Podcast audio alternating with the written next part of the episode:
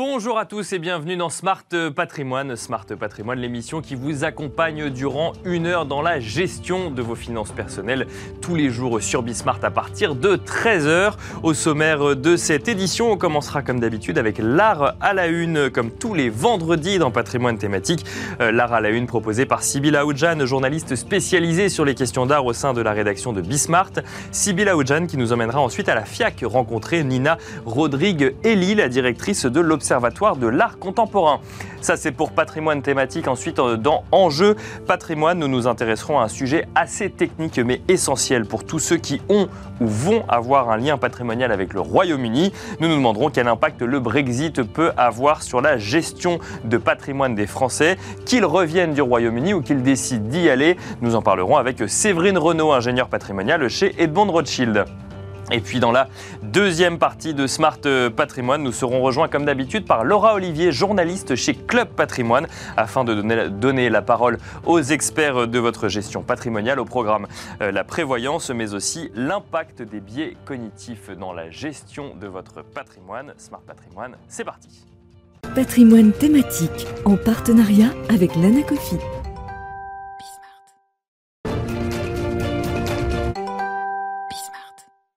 Et c'est parti pour Patrimoine thématique, un patrimoine thématique consacré comme tous les vendredis au marché de l'art. Et on en parle avec Sybille Aoudjan, journaliste spécialisée sur les questions d'art au sein de la rédaction de Bismart. Bonjour Sybille. Bonjour Nicolas. Bienvenue sur ce plateau. Alors, bah, l'art à la une, qu'est-ce qui s'est passé cette semaine dans le marché de l'art? Alors cette semaine, c'était le prix Marcel Duchamp. Le premier prix a été décerné à Lily Reynaud Dewar.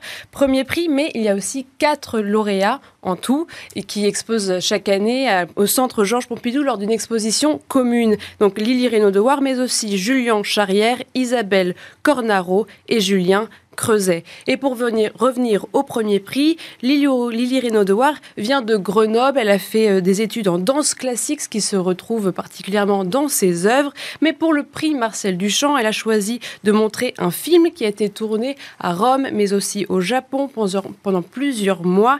Et euh, cette, la thématique du film porte sur la dernière journée du cinéaste Pasolini, cette dernière journée avant son assassinat. L'œuvre s'appelle Rome, 1er et 2 novembre 1975. Alors ces œuvres sont plutôt reconnues, elles sont déjà dans des institutions comme le Centre Pompidou, mais aussi la Fondation Pinault ou encore le Belvédère à Vienne. Le prix Marcel Duchamp est décerné chaque année par l'Association pour la diffusion internationale de l'art français, c'est l'ADIAF, qui a pour mission de faire rayonner à l'international les artistes français.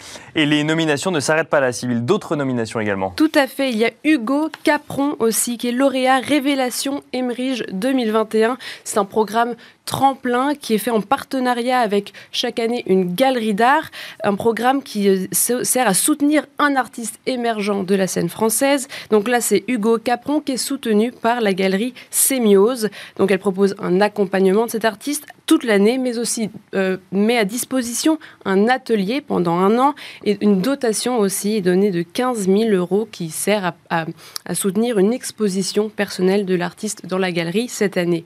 Alors Hugo Capron fait euh, des écrevisses, sa thématique de prédilection avec des tableaux à la fois figuratifs mais aussi mi-abstraits. L'artiste explore ainsi les différents modes opératoires de la peinture. C'est amusant d'avoir une thématique comme ça, les écrevisses pour le coup.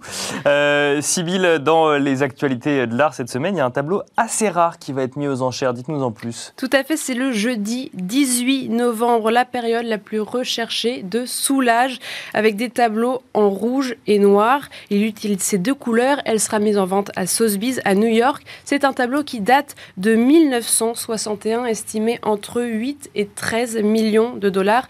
C'est un tableau assez rare car la plupart ont été déjà acquis par des musées. Or, celui-ci était dans une collection française depuis 1989. Donc, c'est la première vente publique depuis une trentaine d'années. Cette œuvre est exposée en ce moment même à Paris, d'abord dans les locaux de Sotheby's jusqu'au 28 novembre, et ensuite elle s'envolera vers New York. Et on enchaîne avec une histoire un peu insolite cette semaine, hein, où, on, retrouve deux acteurs qu'on n'aurait jamais imaginé travailler ensemble. Je vous, laisse, je vous, laisse, nous expliquer. voilà, c'est Vienne qui se soulève contre la censure des réseaux sociaux. Alors, certaines œuvres présentent des corps nus, certaines images de musées autrichiens ne peuvent donc pas être diffusées sur ces réseaux sociaux. Or, on imagine mal se priver de la nudité quand on parle de l'art, notamment de celui d'Egon Schiele.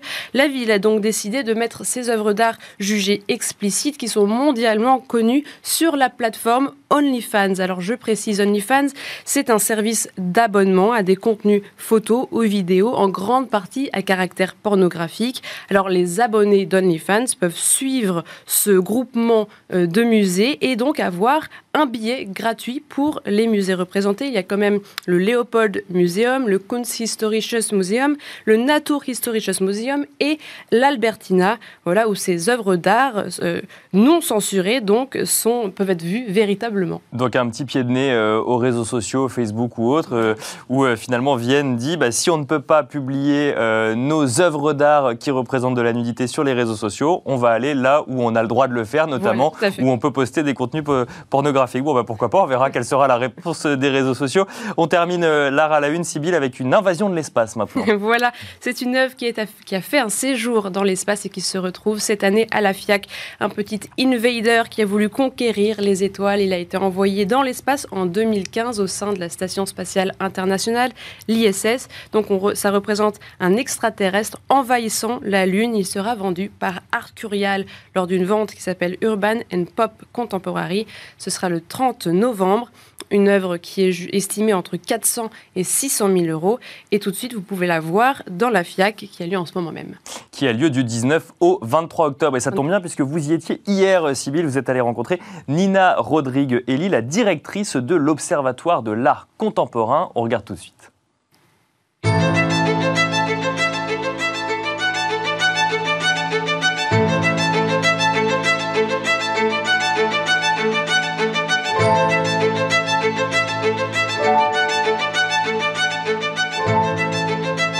Nina Rodrigueli, vous êtes directrice de l'Observatoire de l'art contemporain. Merci beaucoup euh, de vous rendre disponible aujourd'hui. Nous allons faire un, tour de la FIAC, cette 47e édition, et nous allons essayer de euh, déceler les grandes euh, tendances que nous pouvons observer. Déjà, est-ce que vous pouvez nous expliquer qu'est-ce que l'Observatoire de l'art contemporain en quelques mots? L'Observatoire de l'art contemporain, on est une agence spécialisée dans le décryptage de l'art contemporain, l'analyse des tendances de création, des tendances de marché, euh, en lien avec les évolutions de la société, les évolutions culturelles et aussi les évolutions politiques. Donc on a une orientation sociologique et aussi prospective. D'accord, alors on est à la FIAC 47e édition. Est-ce que vous pouvez euh, nous dire quel est l'enjeu des galeries aujourd'hui? Pourquoi est-ce qu'il y en a euh, autant présentes aujourd'hui? Euh, oui, il y a un enjeu vraiment euh, pour les galeries d'être à la FIAC, parce que la FIAC fait partie du pool euh, des foires majeures dans un monde globalisé, dans un marché de l'art vraiment important qui prend vraiment toute la planète et il y a des vrais enjeux. Combien est-ce que ça coûte pour une galerie d'être là? Est-ce qu'elle fait vraiment c'est tout le chiffre d'affaires qu'elle souhaite faire? C'est important pour son chiffre d'affaires ou alors c'est une vitrine non, en général, euh, l'organisation de la foire euh, fait en sorte qu'elle euh, attire énormément de collectionneurs, d'acteurs prépondérants du monde de l'art. donc c'est vraiment important pour eux d'être dans des foires comme la FIAC, mais aussi d'autres foires. Hein. Mais la FIAC est vraiment importante.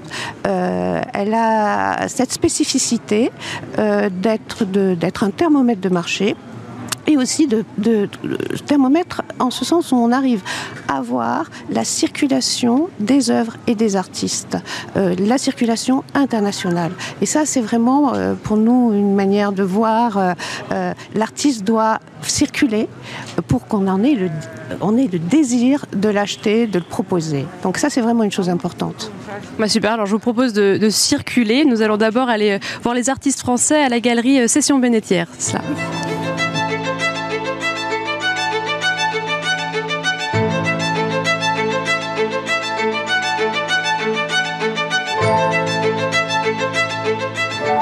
Alors on est à la galerie Session Bénétière. Vous vouliez faire un petit focus sur la euh, scène française. Vous avez remarqué qu'il y a environ 70 euh, galeries françaises sur 170 à la FIAC. Euh, pourquoi pensez-vous que la scène française prend autant d'ampleur dans cette FIAC qui se revendique quand même assez internationale? Oui, la FIAC est, de toute façon une foire internationale, mais vraiment cette année, ce, que j'ai remarqué, c'est le nombre de galeries françaises ou établies en France, principalement à Paris hein, quand même, euh, et, qui fait que vraiment euh, euh, il y a un champ d'augmentation du nombre d'artistes français et du nombre d'artistes français qui circulent à l'international. Alors ici on est dans la galerie Cesson Bénétaire, qui est une galerie d'origine dans un territoire à Saint-Étienne, mais qui s'est déployé à Lyon, à Paris, à, au Luxembourg euh, et à New York et qui vraiment, alors pour moi, ça fait partie du type de galerie qui développe un champ international. Et l'enjeu de cette galerie, c'est vraiment mettre l'accent sur les artistes français et surtout sur un mouvement très important dans l'histoire de l'art qui a été euh, moribond euh, pendant des années, qui était laissé comme moribond et maintenant qui est complètement ressuscité depuis 15 ans grâce à leur travail. C'est le mouvement support surface.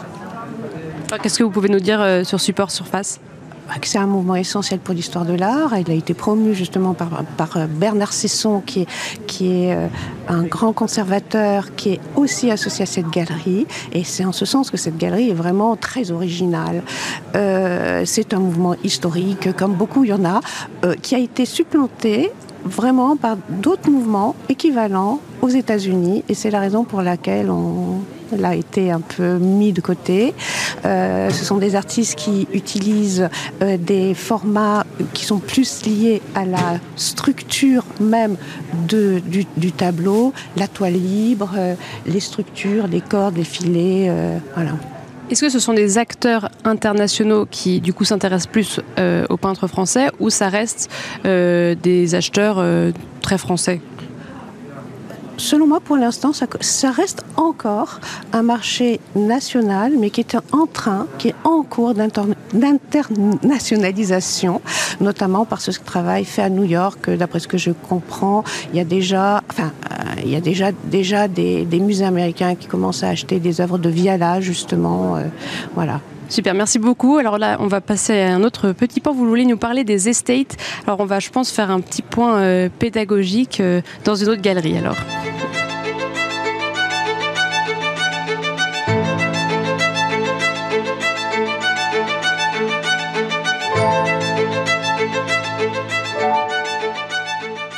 Nous sommes ici pour euh, parler des estates, cette galerie euh, Anne Barrault qui en présente. Euh, c'est un concept encore un peu flou. Est-ce que vous pouvez déjà nous expliquer qu'est-ce qu'un estate?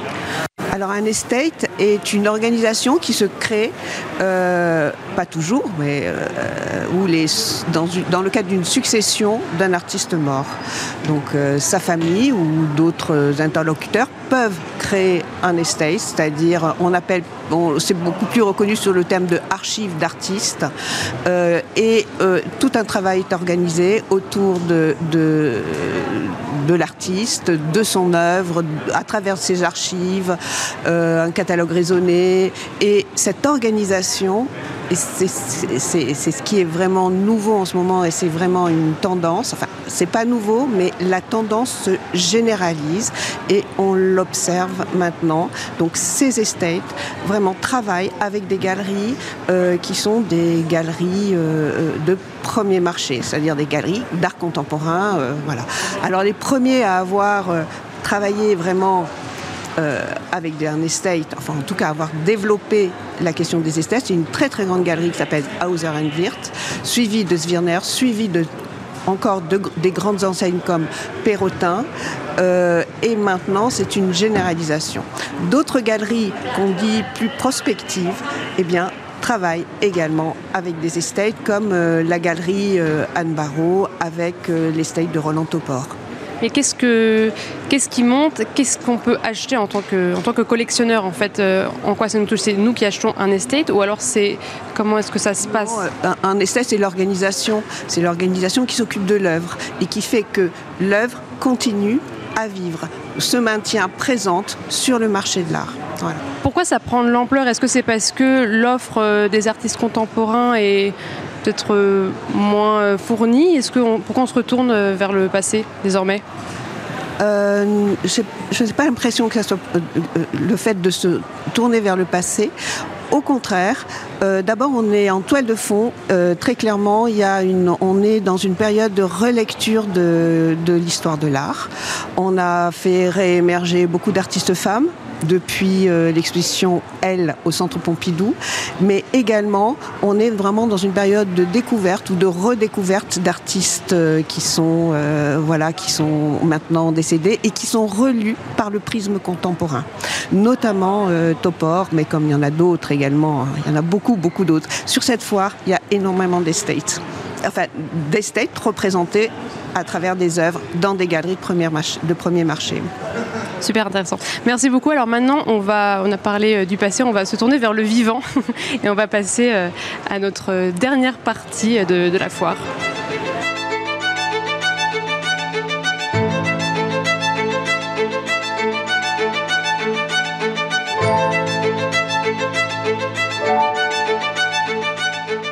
Alors dernier point, Nina Rodrigueli, vous vouliez nous parler du vivant. Qu'est-ce que, à quoi vous faites référence quand vous parlez du vivant? Ben, on observe ici à la FIAC euh, euh, une, tendance qui est celle où on voit que les galeries euh, présentent des, artistes, enfin, ces galeries se mettent vraiment au diapason de l'écologie et présentent des artistes qui, eux, ont une pratique sur la question du vivant, une réflexion comme Tuvan Tran sur la question du vivant, du cycle de la vie et de la mort, c'est-à-dire que le vivant intégrant aussi le cycle de la vie et de la mort.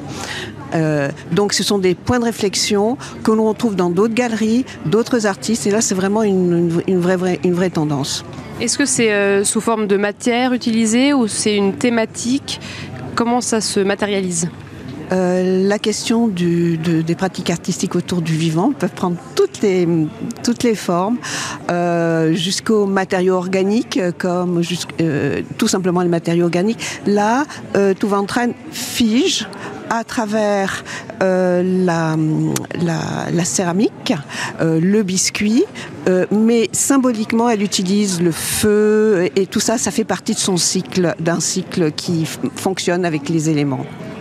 D'accord, alors nous sommes à Sèvres, donc c'est la manufacture de Sèvres qui présente ça, et aussi il y a la galerie, vous me disiez Alors euh, Touvantran fait partie euh, euh, d'une galerie très importante qui est la galerie Almin Reich, qui également dispose de d'autres galeries à travers le monde, et évidemment cet artiste est en train de prendre une française d'origine vietnamienne, est en train de prendre un, un, très, un très bon départ dans une galerie, dans une carrière internationale Merci beaucoup euh, Nina euh, Rodrigueli d'avoir fait tout ce tour de la FIAC avec nous. Je rappelle, vous êtes euh, directrice de l'Observatoire de l'art contemporain. Merci beaucoup. Voilà, c'était donc euh, l'interview et même euh, un reportage donc euh, sur Nina Rodrigue Elie, directrice de l'Observatoire de l'art contemporain dans les allées de la FIAC, un reportage signé Kosela Bouesh. Merci beaucoup Sybilla Oudjan d'être venue nous présenter les actualités du marché de l'art aujourd'hui en plateau et on se retrouve la semaine prochaine. Oui, merci Nicolas.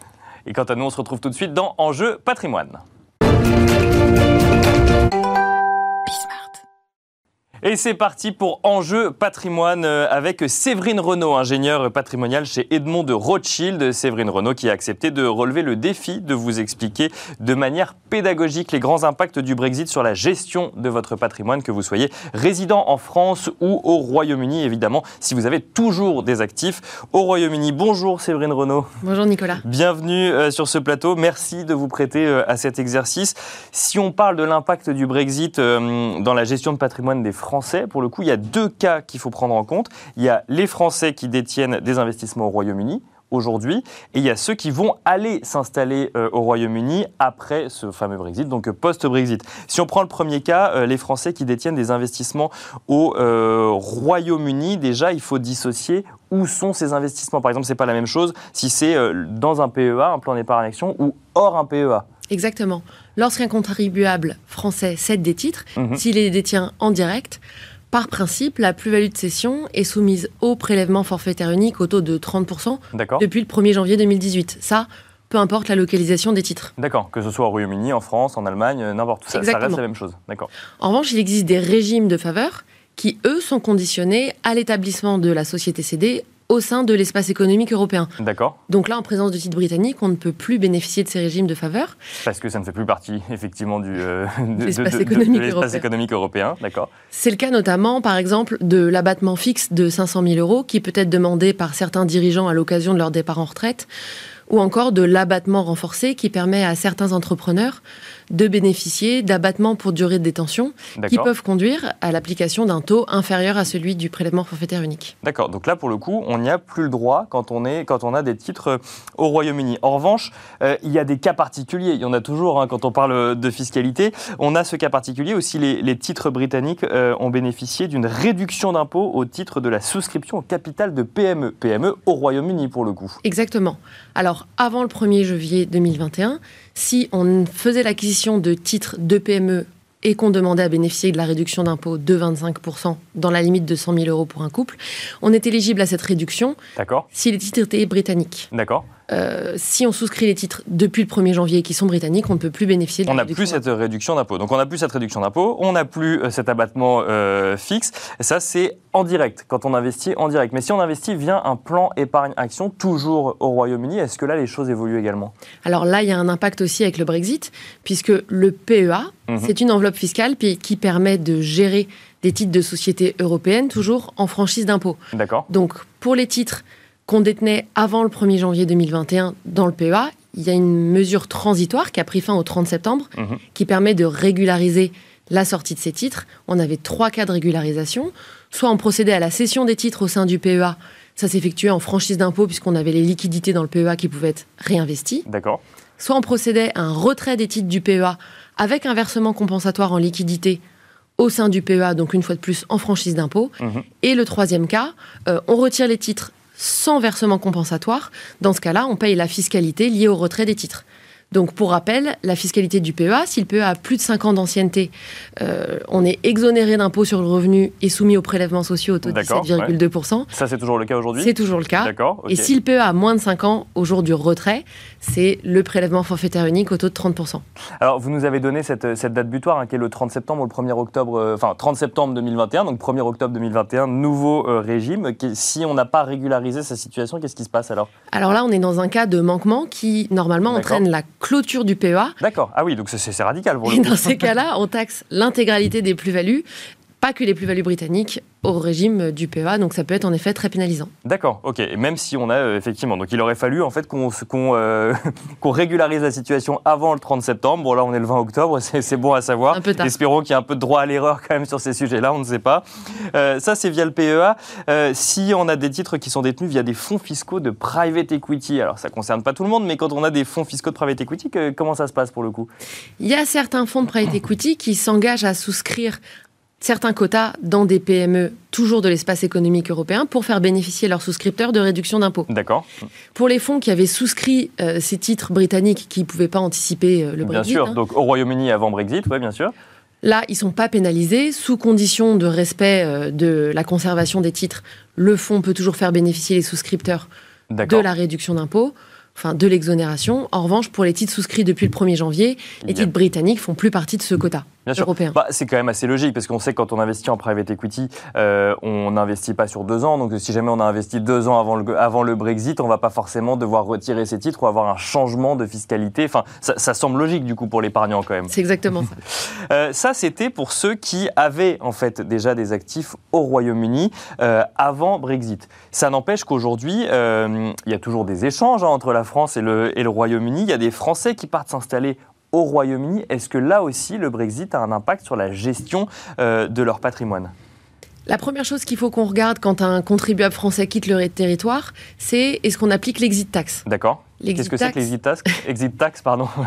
Il s'applique à tout contribuable qui quitte le territoire avec soit plus de 50% de titres euh, au capital, soit plus de 50% du capital d'une société, soit une valeur totale de titres supérieure à 800 000 euros. D'accord.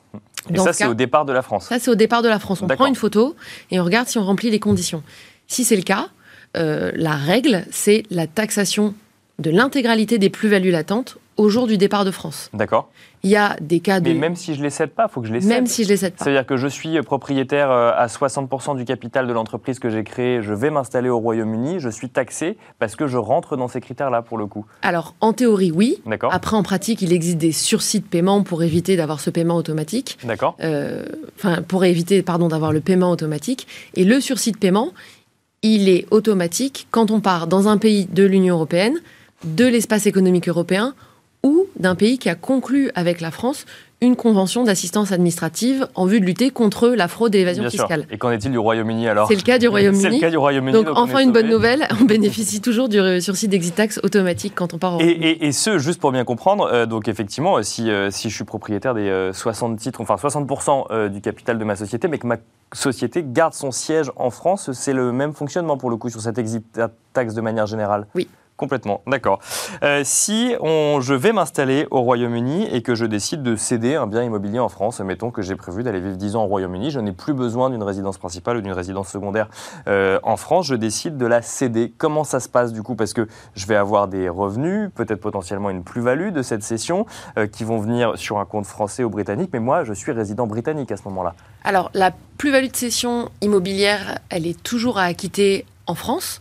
Euh, mais là, ce qui change, c'est que vu qu'on a quitté l'espace économique européen, on est obligé de nommer un représentant fiscal accrédité pour euh, appliquer pour nous les formalités administratives et le paiement de l'impôt en France. D'accord. Donc On ne peut plus le faire nous-mêmes. Non, on a trois cas où... On- euh, Il suffit pas de prendre un Eurostar, de rentrer en France et de dire bon bah c'est bon, c'est vendu, je peux retourner au Royaume-Uni. plus de plus le Brexit. Et Plus, plus, de- plus depuis le Brexit, d'accord. Il n'y a que trois cas où on peut bénéficier euh, de, où on n'est pas obligé d'avoir ce représentant fiscal.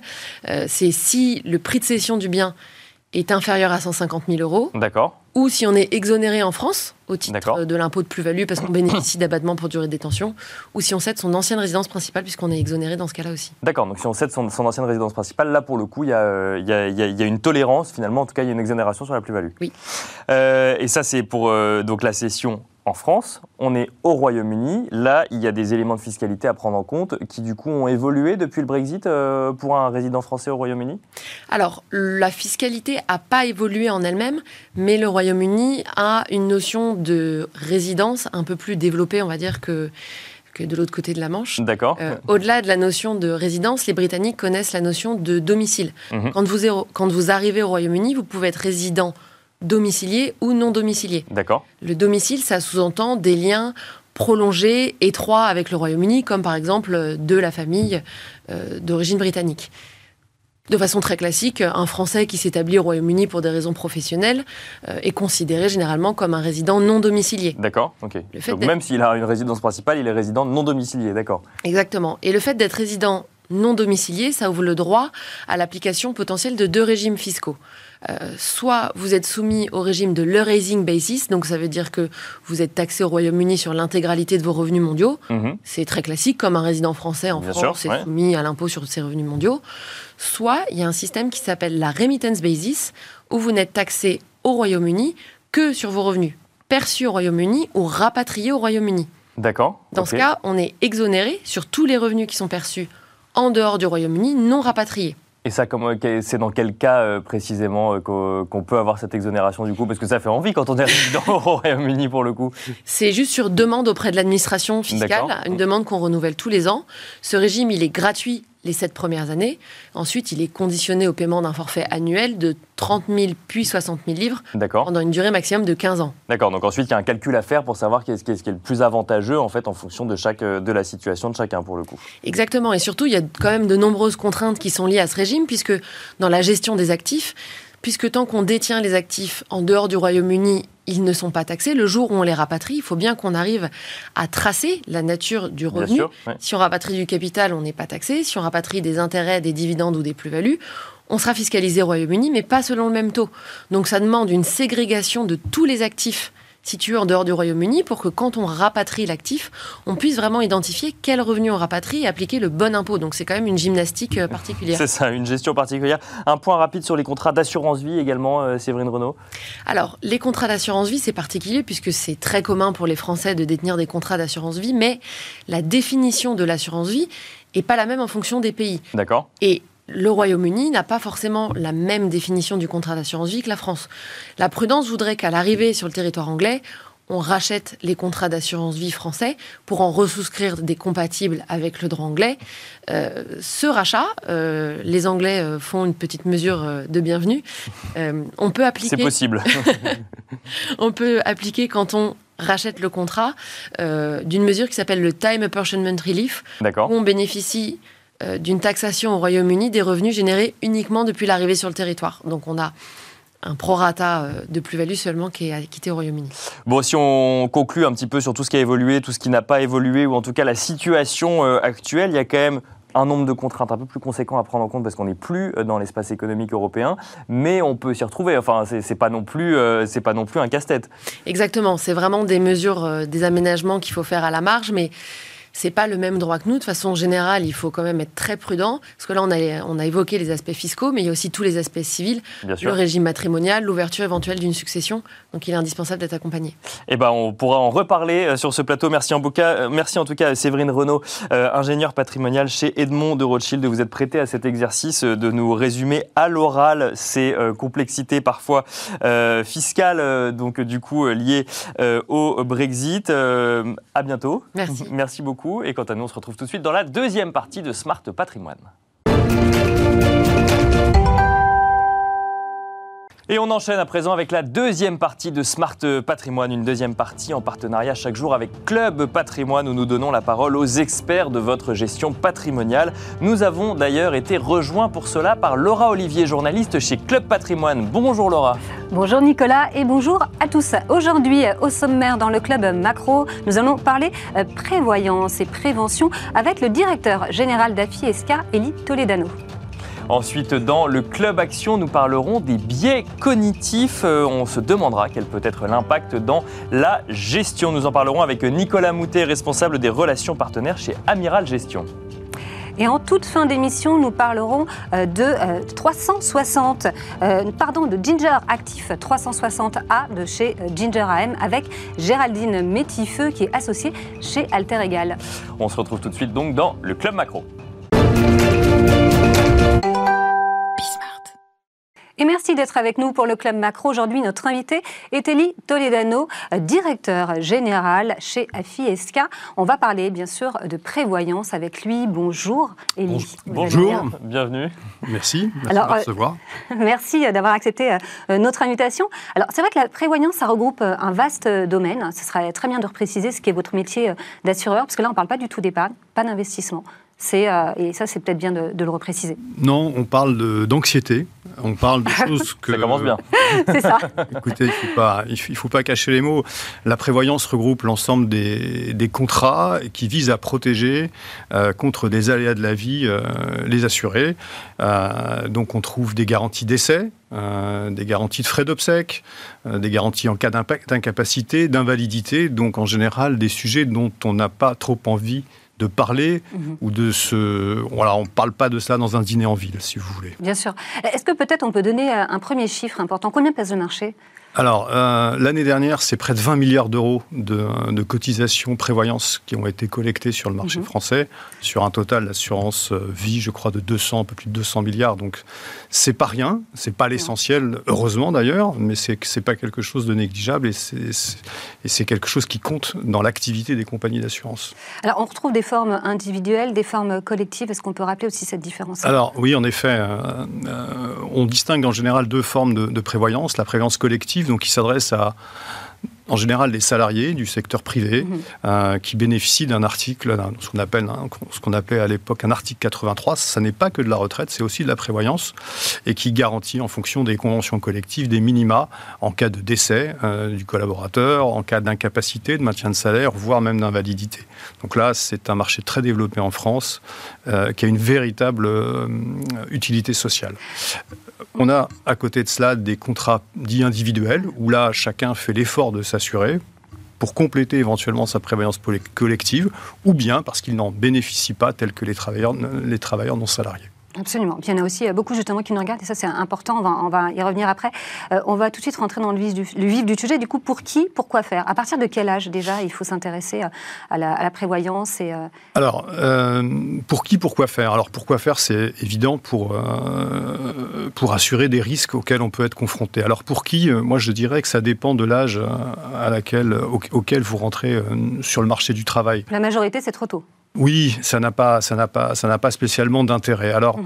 euh, quelqu'un qui va être salarié, eh ben, va se retrouver couvert euh, dès qu'il va rentrer au bout de deux mois. C'est ça, c'est dans son contrat de travail. C'est dans son contrat de travail, c'est dans sa convention collective, donc lui ne se pose pas vraiment des questions.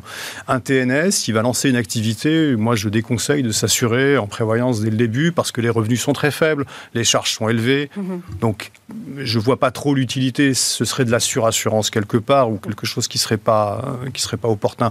Au bout de quelques années, ou plutôt quelques mois si l'activité se passe bien. Et en effet, ça c'est très utile de, de, hein, de, commencer à cotiser euh, sur un contrat de prévoyance, décès, incapacité, invalidité. Ça c'est presque indispensable.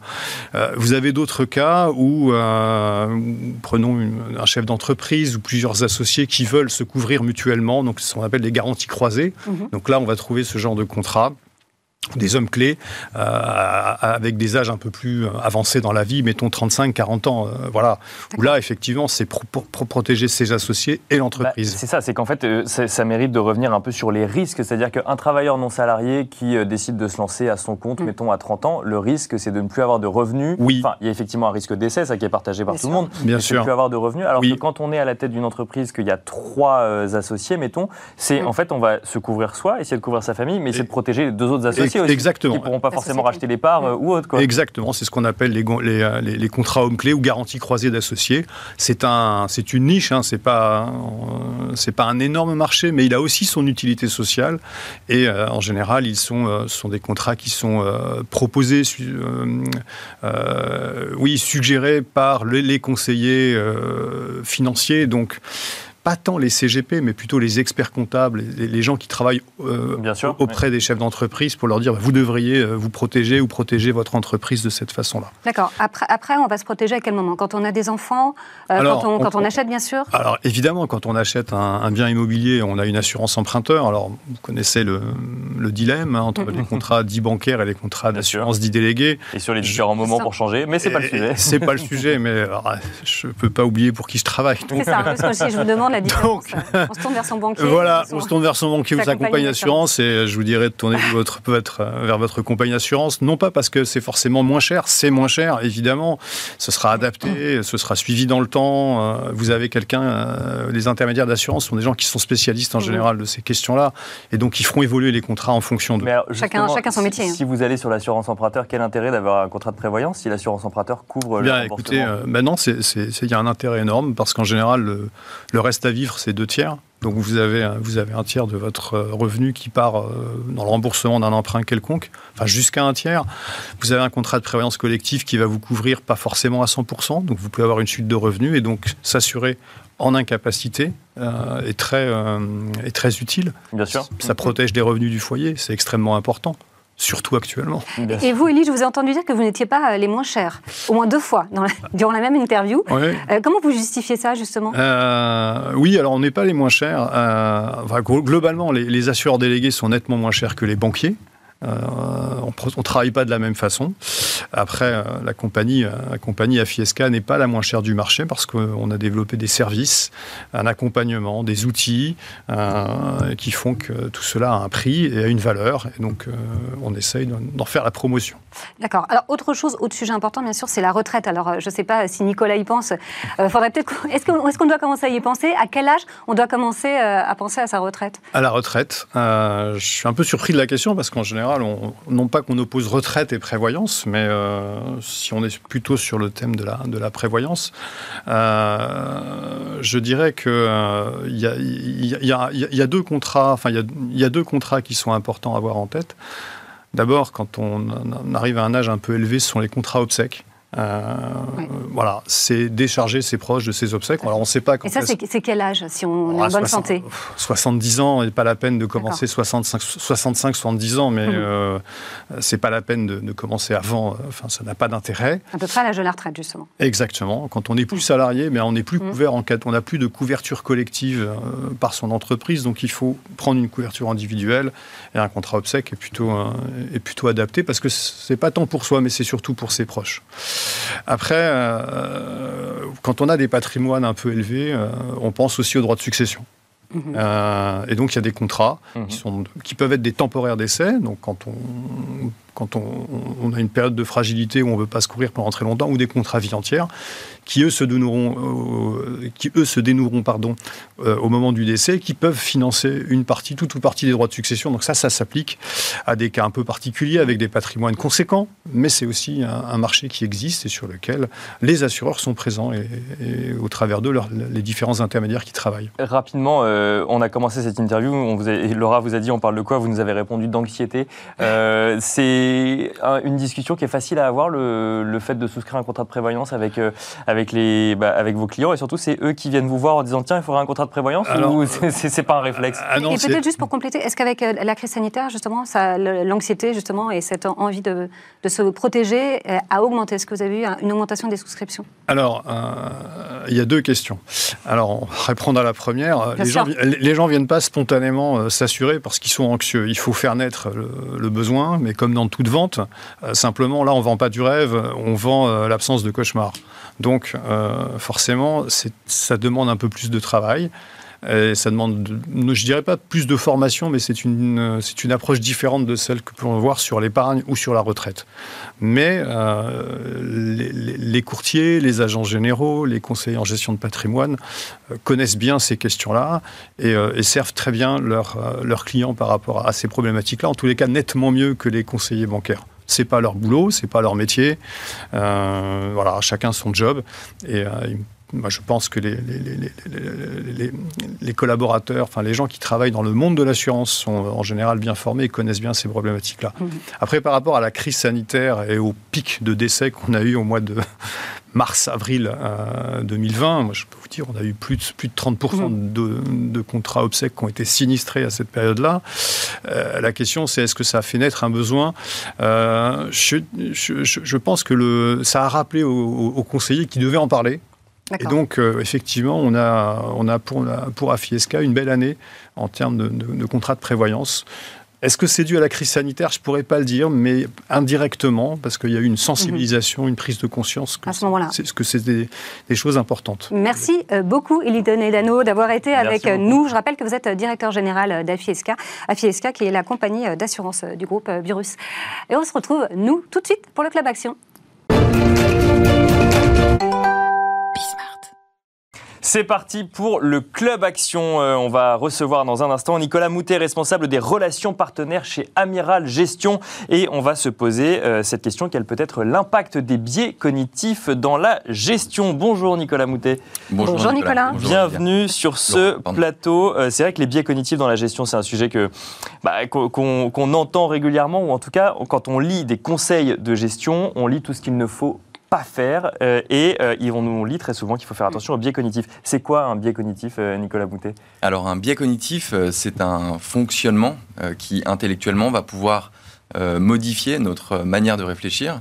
Alors il y a des biais cognitifs qui sont extrêmement positifs, qui nous aident en fait bah, tous les jours à aller plus vite. Il y a un mm. côté un petit peu automatique. Mm-hmm. Et parfois, sur certaines matières, pardon, bah, ça peut influencer notre prise de décision. Et en investissement, ça peut être euh, parfois euh, catastrophique. Et donc en investissement, il faut faire attention à ces biais cognitifs. Des biais cognitifs, il y en a beaucoup. Chez Amiral Gestion, euh, si vous deviez en sélectionner quelques-uns auxquels il faut absolument faire attention quand on veut investir sur un marché, ce seraient lesquels? Alors, il y a plusieurs biais cognitifs. Il y a un biais cognitif qui va être un biais de perception, c'est-à-dire que suivant l'environnement, vous allez être complètement, euh, ça va complètement modifier votre perception de la valeur ou du mhm. prix euh, éventuellement.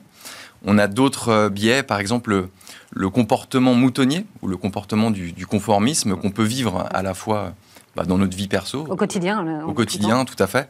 mais qu'on peut retrouver également dans l'investissement avec des, des modes et des tendances qui sont parfois assez fortes. D'accord. Alors, juste sur la perception, euh, pour bien comprendre, ça veut dire qu'en fonction de l'environnement, on va avoir une perception différente d'un actif. Mais bon, l'environnement, c'est le même pour tout le monde. C'est euh, un marché financier, c'est euh, ou autre. Donc, qu'est-ce qui, c'est quoi ce biais de perception? Vous avez un exemple peut-être à nous donner de Oui, alors il y a, plusieurs exemples. En fait, pour la perception, vous allez retrouver à certains moments beaucoup d'investisseurs qui vont être d'accord pour dire bah, ça, c'est une très bonne idée. Euh, et finalement, vous avez tout à fait raison, on va retrouver une information euh, dans le marché euh, qui est disponible pour tout le monde. Et donc, tout le monde va se dire ok, c'est une très bonne idée. Je vais vous donner euh, plusieurs exemples. Euh, avant les années 2000, vous aviez la bulle Internet. Mhm. Et tout le monde était d'accord pour dire que euh, c'est un investissement d'avenir. Exactement. Mm. Donc euh, pour certaines valeurs, c'est tout à fait vrai. Pour d'autres, ça l'était un petit peu moins. Et euh, régulièrement, on entend des changements de paradigme en disant bah, Internet maintenant, euh, le- les startups, euh, c'est le futur. Et finalement, euh, en termes de perception, on se pose beaucoup moins la question du prix. Mais on pouvait le retrouver euh, un peu avant euh, dans l'émergence de l'informatique, encore avant l'ordinateur, euh, avant la télévision, etc. etc. Mhm. Donc chaque, dans chaque vague d'innovation, finalement, on va retrouver un petit peu ce, ce biais de perception parce que en fait, c'est ce qu'on appelle aussi le, le, le FOMO quelque part. C'est moi aussi j'ai envie d'être investir sur ces, sur ces valeurs-là, donc je suis prêt à les payer quoi qu'il arrive. C'est un peu ça l'idée. Effectivement, et en fait, euh, bah, aujourd'hui, si vous discutez avec un certain nombre d'investisseurs, euh, tout le monde s'accorde à dire que euh, l'intelligence artificielle, par exemple, euh, bah, il y en aura dans tous les métiers, Mhm. Euh, c'est l'avenir, donc sûr. il faut absolument en avoir. Mm. Alors c'est effectivement euh, probablement vrai, euh, et donc euh, il faut en prendre conscience et en tenir compte. Euh, par contre, peut-être pas forcément l'acheter à n'importe quel prix. Bien sûr, et pas n'importe quelle entreprise non plus, quoi, du coup. Exactement. Et alors, quelle différence avec un comportement moutonnier dont vous nous parliez euh, tout à l'heure, euh, ce, ce- ce biais cognitif de pression finalement du groupe Ça veut dire que là, on retrouve ce comportement moutonnier d'aller vers tel ou tel secteur, Ouais. mais ça peut aller plus loin que ça aussi. C'est quoi C'est vendre quand tout le monde vend ou acheter quand tout le monde achète? Oui, parce qu'effectivement, bah, si je, je vais vous donner un exemple un peu dans la vie de tous les jours, mais si votre euh, beau-frère vous dit, bah tiens, euh, j'ai gagné en six mois 30% sur tel titre, c'est vous dire, bah, je suis, je suis peut-être pas plus idiot que mon beau-frère, je vais peut-être aussi pouvoir, euh, pouvoir gagner un petit peu d'argent là-dessus. Et quelque part, bah, vous allez arriver euh, à chaque fois avec un temps de décalage. bah, Après moutonnier, 30% c'est de hausse pour le coup. Ouais. Oui, tout à fait. Et la- la bourse est bien une machine à anticiper le, le temps. Et a priori, euh, si vous êtes d'accord après votre beau-frère euh, et qui lui-même a pris cette idée euh, d'un Après son cousin, ouais, voilà. après son cousin ou une lecture d'un magazine, il est probable euh, qu'on le retrouve en fait déjà dans les prix euh, boursiers. Et alors, il y a un troisième biais cognitif sur lequel euh, bah, Amiral Gestion euh, communique, c'est l'impatience. Et alors, vous avez une image moi, euh, qui, qui m- qui me plaît assez que vous allez nous raconter, c'est une image en lien avec le vin. Oui, oui, oui, oui, tout à fait. Euh, alors, bah, l'idée, imaginez, euh, imaginez que je euh, une bouteille de vin, un très grand Bordeaux, Mhm. et d'une année assez euh, récente. Donc, euh, Un bel investissement pour le coup. un bel investissement. Imaginez que je sois allé la chercher directement au château.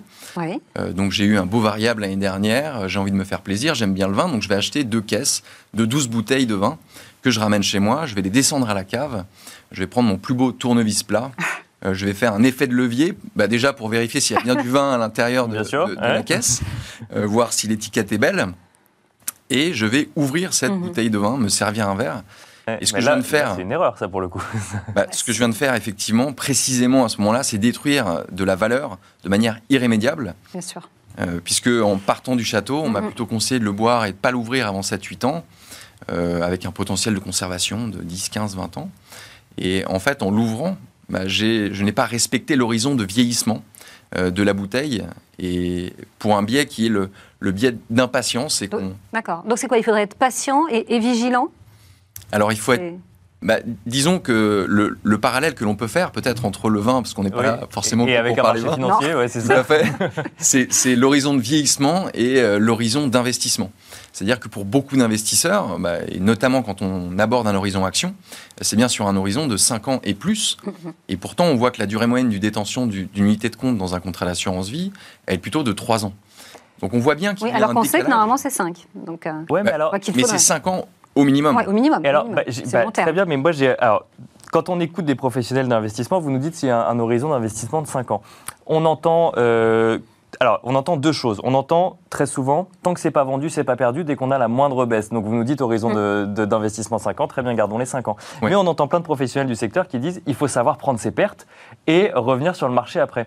Donc, c'est aussi pour ça, finalement, que les gens restent pas investis longtemps, parce qu'ils essayent de suivre des tendances. Ce que vous nous dites, c'est qu'en fait, euh, suivre les tendances, c'est bien, mais il faut garder des horizons d'investissement de long terme.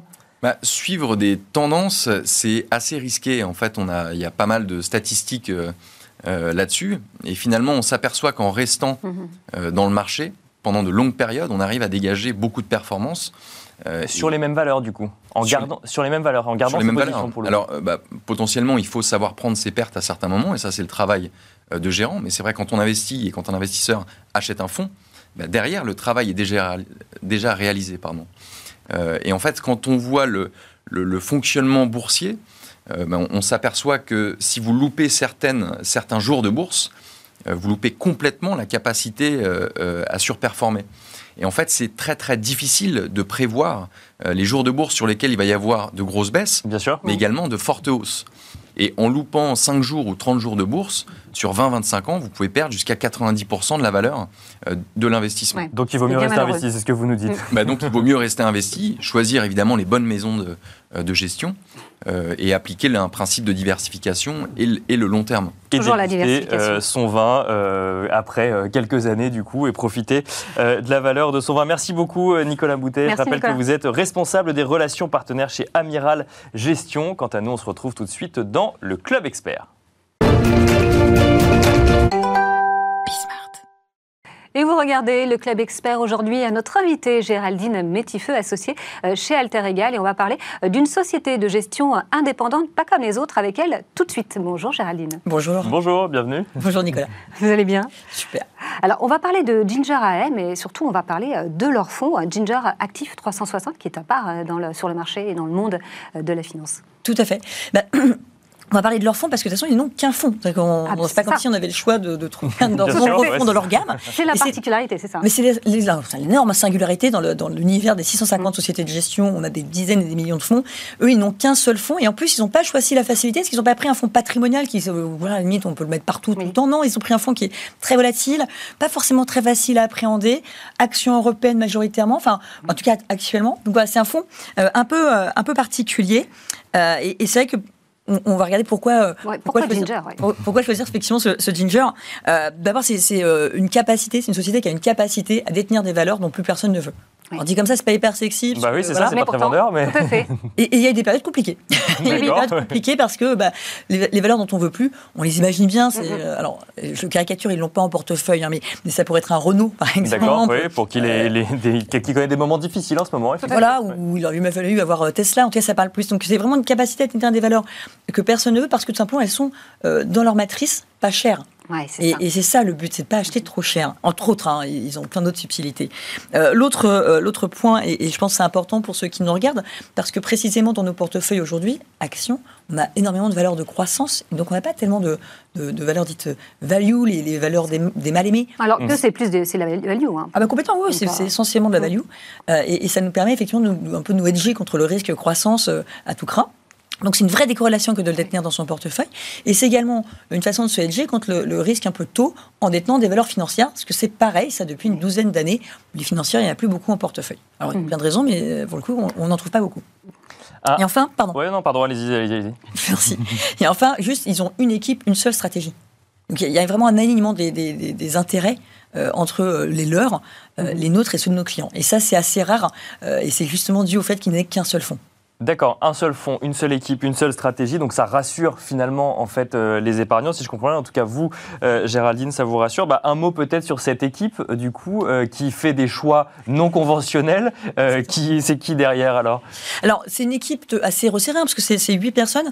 Le, le gérant, c'est Leonard Cohen. Alors, au-delà de, de son, du fait qu'il veut faire de la chanson, il gérant extrêmement Ouais, non, la place était prise pour le Bah, coup. Malheureusement. mais c'est mais c'est l'ancien tricolore roman. Enfin, c'est une figure quand même de, de la gestion. On tricle le rendement, on voit, on, voit, on voit le paquebot, mais on voit aussi cette appréciation du risque, du rendement et de la value. Euh, c'est euh, Bruno Zaraya, en directeur commercial. On a reçu il n'y a pas longtemps. Absolument. Mm. C'est euh, Mathieu Vessier qui est euh, di- directeur de la recherche, de mémoire, c'est son titre. Euh, c'est Dimitri Sion. Enfin voilà, c'est une équipe euh, de huit personnes, dont une femme. À la limite, le seul point négatif, c'est que c'est peut-être pas assez. Pas assez de femmes. Peut-être pas assez de femmes. Mais bon, D'accord. t'as toujours des femmes compétentes, hein, c'est comme ça aussi. C'est une boîte qui s'est créée en novembre 2011.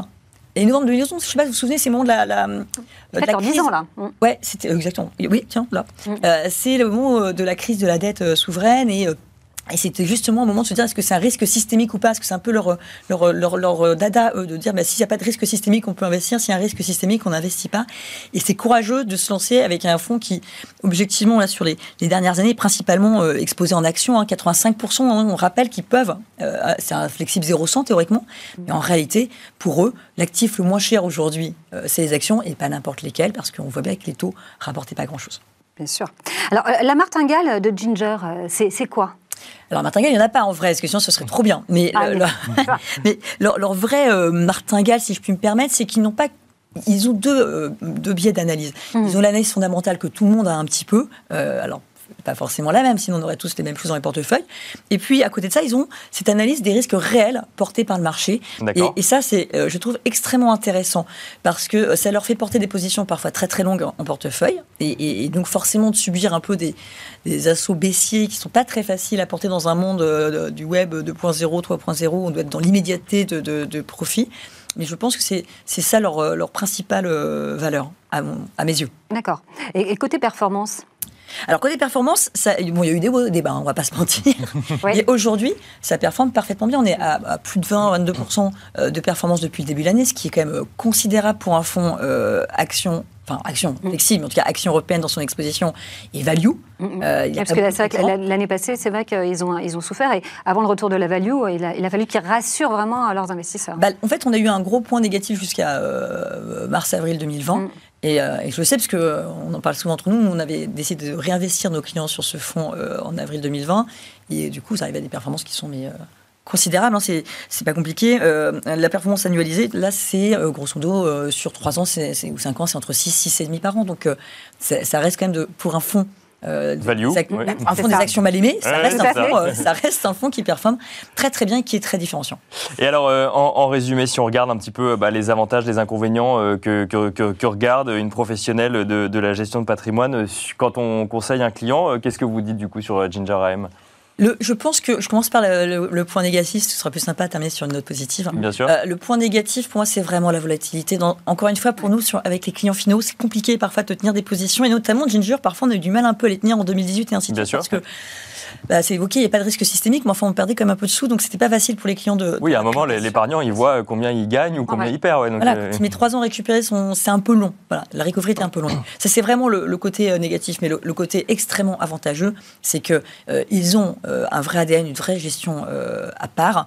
Et, et ça nous permet vraiment euh, de nous décorréler de tout ce qu'on achète aujourd'hui. Et je pense qu'ils garderont toujours cette idée euh, de value et de valeur à part. Et donc ne s'attendront jamais trop à la croissance. Donc, euh, ces gros avantages de, de Ginger, c'est ça. Merci beaucoup, Géraldine. Géraldine Métifeux, euh, associée chez Alter Egal, de nous avoir détaillé du coup euh, ce fonds de Ginger AM, le Ginger Actif 360A.